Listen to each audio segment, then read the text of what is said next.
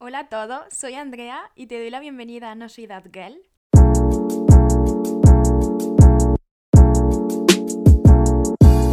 Bueno, antes de comenzar el capítulo me gustaría daros las gracias a todos por la acogida del podcast. Llevo unos días súper emocionada porque al final cuando te adentras en algo nuevo, pues bueno, siempre hay dudas, miedos, pero bueno, la lección que aprendemos de esto es que al final os animo a que hagáis siempre lo que os gusta y os hace felices porque los miedos es que no pueden controlar nuestra vida. Espero que estéis pasando súper buena semana. Yo esta semana he conocido a alguien que tenía muchísimas ganas de conocer. También estoy adentrándome en un libro que me está encantando. Y bueno, también he comenzado nuevos retos porque he empezado desde cero en mi cuenta de Instagram. Porque mi cuenta era muy vieja, era la que me creé en 2010. Y bueno, ahora que estoy creando un contenido más profesional me sentía eh, súper estancada y analizando un poco la situación, hablando con compañeras y tal, pues me di cuenta de que obviamente Instagram no me iba a posicionar si tenía una cuenta que ha pasado por mil etapas, que eh, lleva mil años activa y que por supuesto pues mi engagement era nulo. Así que bueno, me sentía bastante estancada y ocultada eh, en Instagram y por ello empecé de cero. Así que es un nuevo reto para mí, la verdad, porque al final le damos mucha importancia a los seguidores, el contenido y demás, pero yo al final he posicionado en mi balanza la calidad, la calidad de los seguidores, la calidad de la interacción, eh, la calidad de que, pues bueno, al final mucha gente te sigue por compromiso y yo no quiero eso. Yo quiero tener eh, gente en mi perfil que de verdad conecte conmigo. Así que es un súper gran reto, pero bueno, lo conseguiremos. También estamos de sorteo en mi tienda en Golden Full Shop, que es mi tienda de ropa y de joyitas. Así que si queréis participar, el Instagram es Golden Full Shop, eh, Golden tal cual suena, eh, Full acabado en 2L y Shop pues de tienda. Eh, todo junto, ¿vale? Bueno, arrancamos el episodio de hoy que vamos a hablar sobre el perfeccionismo y las exigencias personales me apetece muchísimo abarcar este tema porque siempre he sido una persona muy perfeccionista, tanto con la exterior como puede ser el orden en casa, eh, cuando era más pequeña el orden en mi habitación, como conmigo misma. Llevo un tiempo trabajando en mi exigencia y en mi control porque no considero que sea del todo bueno, o sea, está bien tener siempre tu armario perfectamente colocado, tu casa ordenada y hacer las cosas lo mejor posible, eh, hasta aquí yo considero que esto es algo positivo. Pero aquí para mí el problema viene cuando pierdes ese control de las cosas y tu mente hace boom. O sea, colapso. Que a mí me ha pasado mil veces. Sin ir más lejos, cuando publiqué el primer episodio de este podcast, Llevaba un tiempo trabajando en la portada, en el nombre, busqué los sonidos de inicio, de cierre, aprendí a usar el programa de edición, el micrófono, grabé el primer episodio y todo fue genial. De hecho me sentí súper orgullosa porque digo, ojo, me lo esperaba bastante peor hasta que me di cuenta de pequeños fallos en la grabación, fallos que posiblemente solo me hubiera dado cuenta yo, eh, pero aún así yo colapsé y tuve que borrarlo y volverlo a repetir. Aquí, por supuesto, eh, como no una mente tan exigente, pues me empecé a culpabilizar, a hablarme fatal, diciéndome, jope Andrea, llevas dos días editando el podcast, tira tu trabajo a la basura, hasta que me tranquilizó mi chico y me dijo, respira. Si quieres cambiarlo porque vas a estar más tranquila, hazlo. Pero no has tirado tu tiempo, has aprendido muchas cosas estos días y ya verás cómo no te vuelve a pasar. Y aquí, por supuesto, yo tenía dos opciones. O seguía culpabilizándome y haciendo un bucle que solo me iba a afectar negativamente, o cogía las palabras de mi chico, respiraba y decía, vale, ya no hay vuelta atrás, tengo dos opciones, ¿cuál elijo? Y si sois como yo, mi mayor consejo es que en esos momentos os dejéis ayudar y tranquilizar Nada tiene tanta importancia y nada puede condicionar tanto nuestro día y más cuando son exigencias personales que sabemos de sobra que tenemos que controlar porque es que la perfección no existe ni aunque queramos que exista, no existe. La verdad es que soy consciente de que el perfeccionismo no es bueno desde hace mucho tiempo, porque ya os digo, yo soy así desde mi infancia. Recuerdo sentirme fatal si coloreando me salía de la línea o ya más grande cuando me tocaba hacer deberes si usaba mucho tipe o la hoja se veía muy sucia, arrancaba la hoja y me ponía a copiarlo todo de nuevo. Eh, ya me había tirado una hora haciéndolo que yo cogía y me tiraba otra hora repitiéndole porque eh, no superaba mi exigencia. ¿Está bien querer hacer las cosas muy bien? Sí. ¿Está bien llegar a esos niveles de exigencias personales? No. Para mí lo más importante para mejorar la culpabilidad que me generaba ese perfeccionismo sido aprender a soltar, aprender que no todo depende de mí, que hay muchos factores externos y que hasta lo que depende de mí a veces puede salir mejor y a veces peor. Pero debo de estar satisfecha porque yo sé de sobra que siempre que hago algo lo hago poniendo lo mejor de mí y eso es más que suficiente.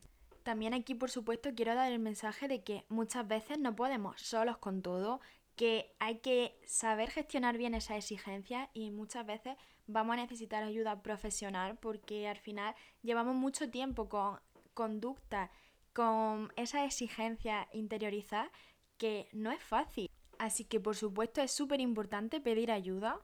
También debemos saber que equivocarse es completamente natural y humano, pero ¿sabéis lo mejor de todo esto? Que yo soy consciente con los demás. Entiendo que cualquiera se puede equivocar, pero no conmigo misma eso siempre me cuesta más. La teoría me la sé, sé que puedo equivocarme porque yo también soy humana, pero de ahí a la práctica ya, ya hay un mundo.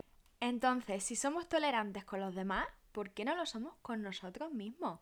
En este punto es cuando entendí que sí que soy una persona tolerante y empática con los errores y debo de serlo primeramente conmigo misma. Porque aunque suene muy tópico, debo de ser mi prioridad y es que es la realidad. Porque para ser empática con los demás, primero debo de serlo conmigo misma, porque si yo estoy bien voy a poder dar lo mejor de mí también para los demás. A mí me ha pasado que en X situaciones cuando he soltado el control ha sido como quitarme una mochila de mi espalda. ¿Sabéis esa sensación de respirar y hacer... Uff, ya está, ya ha pasado todo. Si nos priorizamos y nos hablamos bien a nosotros mismos los primeros, vamos a ganar esa confianza y esa seguridad que si nos falta puede derivar en ese control. Así que aquí también os quiero contar algo que viví hace no mucho y que me hizo estar muy orgullosa de mí. Yo llevo algo más de un año subiendo contenido en redes sociales. Pues bien, se me hicieron unos vídeos virales y subí muy rápido de seguidores. Aquí tuve que escuchar de ambientes cercanos cosas como Uy, ahora sube esta cosa a las redes, ¿qué se creerá? Esta tía compra seguidores. Quien sepa un poco de redes sabrá que los seguidores comprados son cuentas falsas y bots y la verdad es que al principio me sentí súper ofendida, me lo tomé súper personal porque dije, ¿cómo pueden pensar esto de mí? Si yo tengo súper claro cuál es mi finalidad en redes y que los únicos seguidores que merecen la pena son los que llegan de forma orgánica y real. Que yo como persona que quiere que sus redes sean su mecanismo de trabajo, jamás se me ocurriría hacer eso porque solo me perjudico yo, porque ninguna marca va a querer enviarme cosas porque están totalmente formados en marketing para saber si un seguidor es real o no. Luego reflexionando digo, a ver, ha sido muy rápido, pero es que eh, quien sepa un poco de redes sabe que un vídeo se viraliza, en mi caso eh, fueron dos, y claro, pues es que las cosas van muy rápido en redes. También aquí pensé que yo pues al final mm, llevo mucho tiempo estudiando temas de redes sociales, tanto en la carrera universitaria como posteriormente me hice un curso y digo, es que no, yo sé de redes, yo jamás haría esas cosas, ¿por qué los demás están pensando eso? Pero claro, aquí está el punto, que esto lo sé yo, no los demás, que al final yo me conozco. Los demás pueden conocer eh, muy poquito de mí, casi nada, mm, gente que no me conoce, gente que me conoce muy poco, gente que se cree que me conoce. Y aquí volvió a salir mi vena controladora y perfeccionista porque fue como, Buah, ¿por qué no ven y valoran mi trabajo en vez de inventar? ¿Por qué? Así que, Andrea, hija, la gente que dice esas cosas no te quiere, no te conoce, no sabe el trabajo que hay detrás de las cosas y no tiene ni idea de cómo eres tú e incluso no tienen ni idea de cómo funciona lo que hay detrás de las redes. ¿Por qué te iba a afectar algo que dice alguien que ni se ha molestado en conocerte y que ni forma parte de tu vida? Y esto es algo que me pasó hace no mucho y se me ha venido a la mente contarlo, pero seguramente lo puedo extrapolar a mil situaciones más que me han ocurrido a lo largo de mi vida. Esas veces en las que te sientes juzgado y te da impotencia de decir, es que no es verdad, no es verdad lo que tú estás diciendo de mí, no es verdad esa percepción que tú tienes de mí. Que claro, que aquí también hay que entender que al final somos espejos las personas. Si tú ves mis solo errores, estás reflejando en mí tus propias eh, inseguridades. Así que aquí me relajé y entendí que no puedo controlar lo que otros piensan de mí y más personas que ni me conocen y que dedican su vida a criticar y a llenar sus vacíos de esa forma. ¿Eso le hará sentir bien a ellos? Pues igual por unos minutos, sí, porque su vida es así. Pero lo que tengo claro es que eso no me va a afectar a mí, porque es mi vida, es mi tiempo y es mi salud mental. Esa rabia me duró muy muy poquito porque hay que soltar el control, porque no podemos controlar lo que otros piensan de nosotros. Así que aquí una vez más tenemos que ser nosotros mismos los que valoremos nuestro trabajo, los que nos prioricemos. Y al final lo que digan o piensen los demás tan solo es un reflejo de sus inseguridades y de sus prejuicios que nada, pero absolutamente nada tienen que ver conmigo y con mi realidad. Y aquí es que es lo de siempre, pero es que es la realidad, que es que al final lo que alguien habla de una persona dice más de esa persona que de quien está hablando. Os quiero leer algo que vi hace poco en un vídeo y es que es 100% la realidad. Nunca me sentí tan libre como cuando entendí que cada persona habla de lo que tiene en su mente y es capaz de dar únicamente lo que tiene en su corazón. Que nada, absolutamente nada, era personal. Ahí fue cuando sorté el qué dirán, las demandas y las expectativas sobre mí ya que entendí que yo solo era un espejo, que nada de eso me pertenecía a mí. Por ello creo que cuando entendemos esto, soltamos el qué dirá y nos ponemos como prioridad. Aprendemos a soltar el control y a dejar ese perfeccionismo. Es normal que queramos que nuestro trabajo esté bien hecho, pero cuando suceden cosas que no podemos controlar, respira, suelta y piensa que nada es tan grave. Valora tu trabajo y baja las expectativas porque a veces tenemos las expectativas muy altas por los demás, más que por nosotros mismos.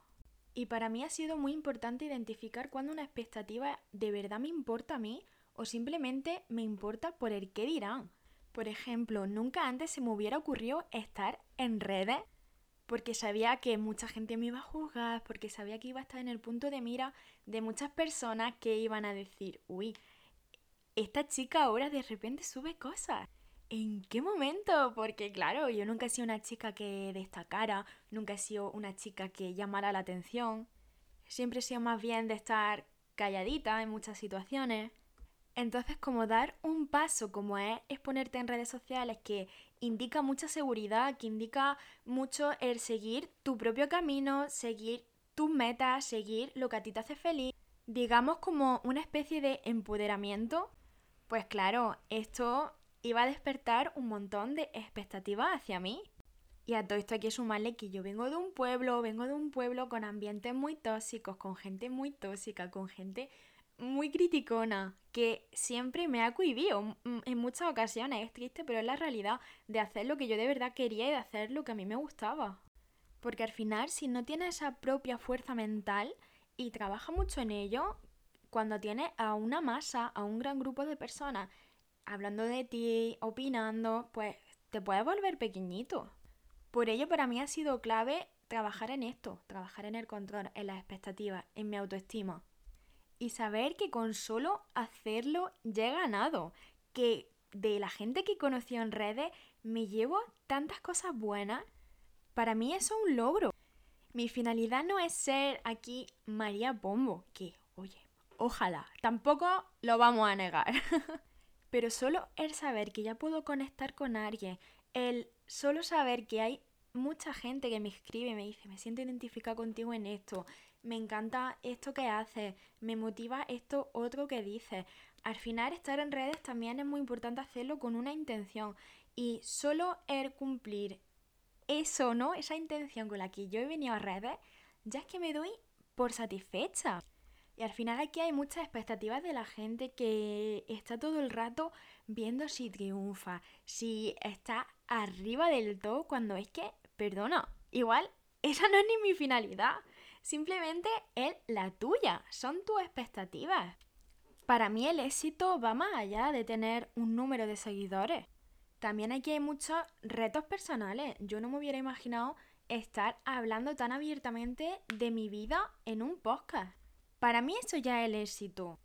Por supuesto, me encantaría que esto siguiera creciendo, que todo siguiera aumentando en calidad de seguidores, en cantidad, que pudiera llegarle a más personas, que mi mensaje pudiera llegar a mucha más gente. Pero la gente tiene el éxito como algo muy material. Para mí es primordial disfrutar del camino y de los logros que voy haciendo. Que todo sale bien y tengo una comunidad enorme. Genial, o sea, no voy a engañar, eh, ya lo he dicho antes, eh, no lo negaría nunca, ni lo rechazaría en plan, no, no, yo quiero pocos seguidores. No, hay que ser realistas. Pero eso ahora mismo no me condiciona, me da igual. Quiero disfrutar del camino, quiero ir poco a poco, sin prisa y por supuesto no tengo que cumplir las expectativas de nadie, las expectativas de X seguidores que tengo que ganar al mes de nadie. Y más sabiendo que las redes son una montaña rusa y aquí entra también mucho el factor suerte porque mm, las aplicaciones te pueden ocultar, pueden simplemente eh, decir, hola, hoy no existe.